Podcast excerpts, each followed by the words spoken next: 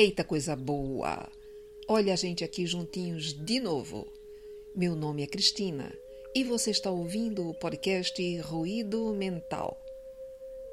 Hoje eu vou contar uma história que se chama A Dança do Arco-Íris.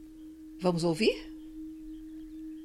Há muito e muito tempo vivia sobre uma planície de nuvens uma tribo muito feliz. Como não havia solo para plantar, só um emaranhado de fios branquinhos e fofos, como algodão doce. As pessoas se alimentavam da carne de aves que caíam nesse emaranhado dos fios que formavam o chão. De vez em quando, o chão dava uma sacudidelas. A planície inteira se mexia e diminuía de tamanho, como se alguém abocanhasse parte dela.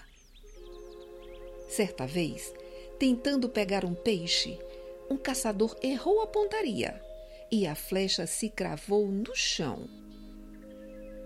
Ao arrancá-la, ele viu que se abriu uma brecha e, através dela, pôde ver que lá embaixo havia um outro mundo.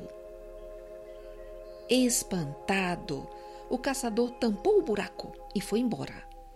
E não contou a sua descoberta para ninguém. Na manhã seguinte, voltou ao local da passagem. Trançou uma longa corda com os fios do chão e desceu até o outro mundo. E foi parar no meio de uma aldeia onde uma linda índia lhe deu as boas-vindas.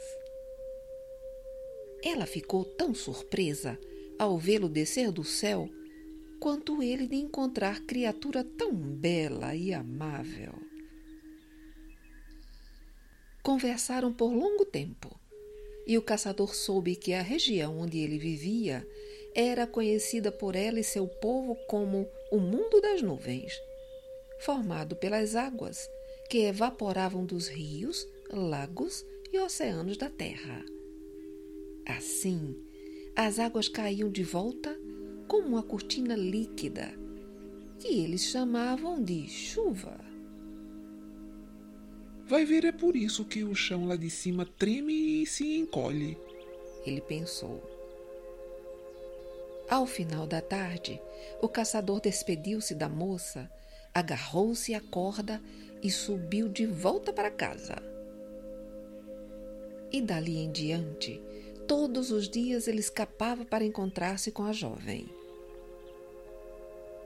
Ela descreveu para ele os animais ferozes que haviam lá embaixo e ele disse a ela que lá no alto as coisas materiais não tinham valor nenhum. Um dia, a jovem deu ao caçador um cristal que havia achado perto de uma cachoeira e pediu para visitar o mundo dele. Assim, o rapaz a ajudou a subir pela corda. Mal tinham chegado lá nas alturas e descobriram que haviam sido seguidos pelos parentes dela, curiosos para ver como se vivia tão perto do céu. E foram todos recebidos com uma grande festa, que selou a amizade entre as duas nações. A partir de então, começou um grande sobe e desce entre o céu e a terra. Mas a corda não resistiu a tanto movimento e se partiu. Então, uma larga escada foi construída e o sobe e desce se tornou ainda mais intenso.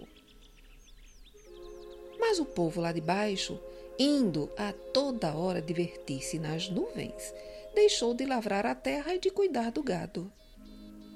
E os habitantes lá de cima pararam de caçar pássaros e começaram a se apegar às coisas que as pessoas de baixo levavam de presente ou que eles mesmos desciam para buscar. Assim, vendo a desarmonia instalar-se entre sua gente, o caçador destruiu a escada e fechou a passagem entre os dois mundos.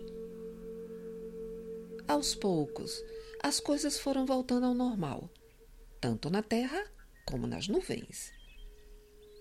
Mas a jovem índia que ficara lá em cima com seu amado, tinha saudades de sua família e de seu mundo. E sem poder vê-los, começou a ficar cada vez mais triste. Preocupado, o caçador fazia tudo para alegrá-la. Só não concordava em reabrir a comunicação entre os dois mundos. O sobe e desce recomeçaria e a sobrevivência de todos estaria ameaçada. Um dia aconteceu algo surpreendente enquanto o caçador brincava com o cristal que ganhara da sua mulher. Ele percebeu que as nuvens começaram a sacudir sob seus pés sinal de que lá embaixo estava chovendo. De repente, um raio de sol passou pelo cristal e se abriu num maravilhoso arco-íris que ligava o céu e a terra. E trocando o cristal de uma mão para outra, o rapaz viu que o arco-íris mudava de lugar. Uau! gritou ele. Descobri a solução para meus problemas. E daquele dia em diante, quando aparecia o sol depois da chuva, sua jovem mulher escorregava pelo arco-íris abaixo e ia matar a saudade de sua gente. E se alguém lá de baixo se metia a querer visitar o mundo nas nuvens, o caçador mudava a posição do cristal e o arco-íris saltava para o outro lado. E até hoje, ele só permite a subida de sua amada, que sempre volta, feliz, para os seus braços. Gostou da história? Legal, né? Depois tem mais. Beijo para tu e fica com Deus.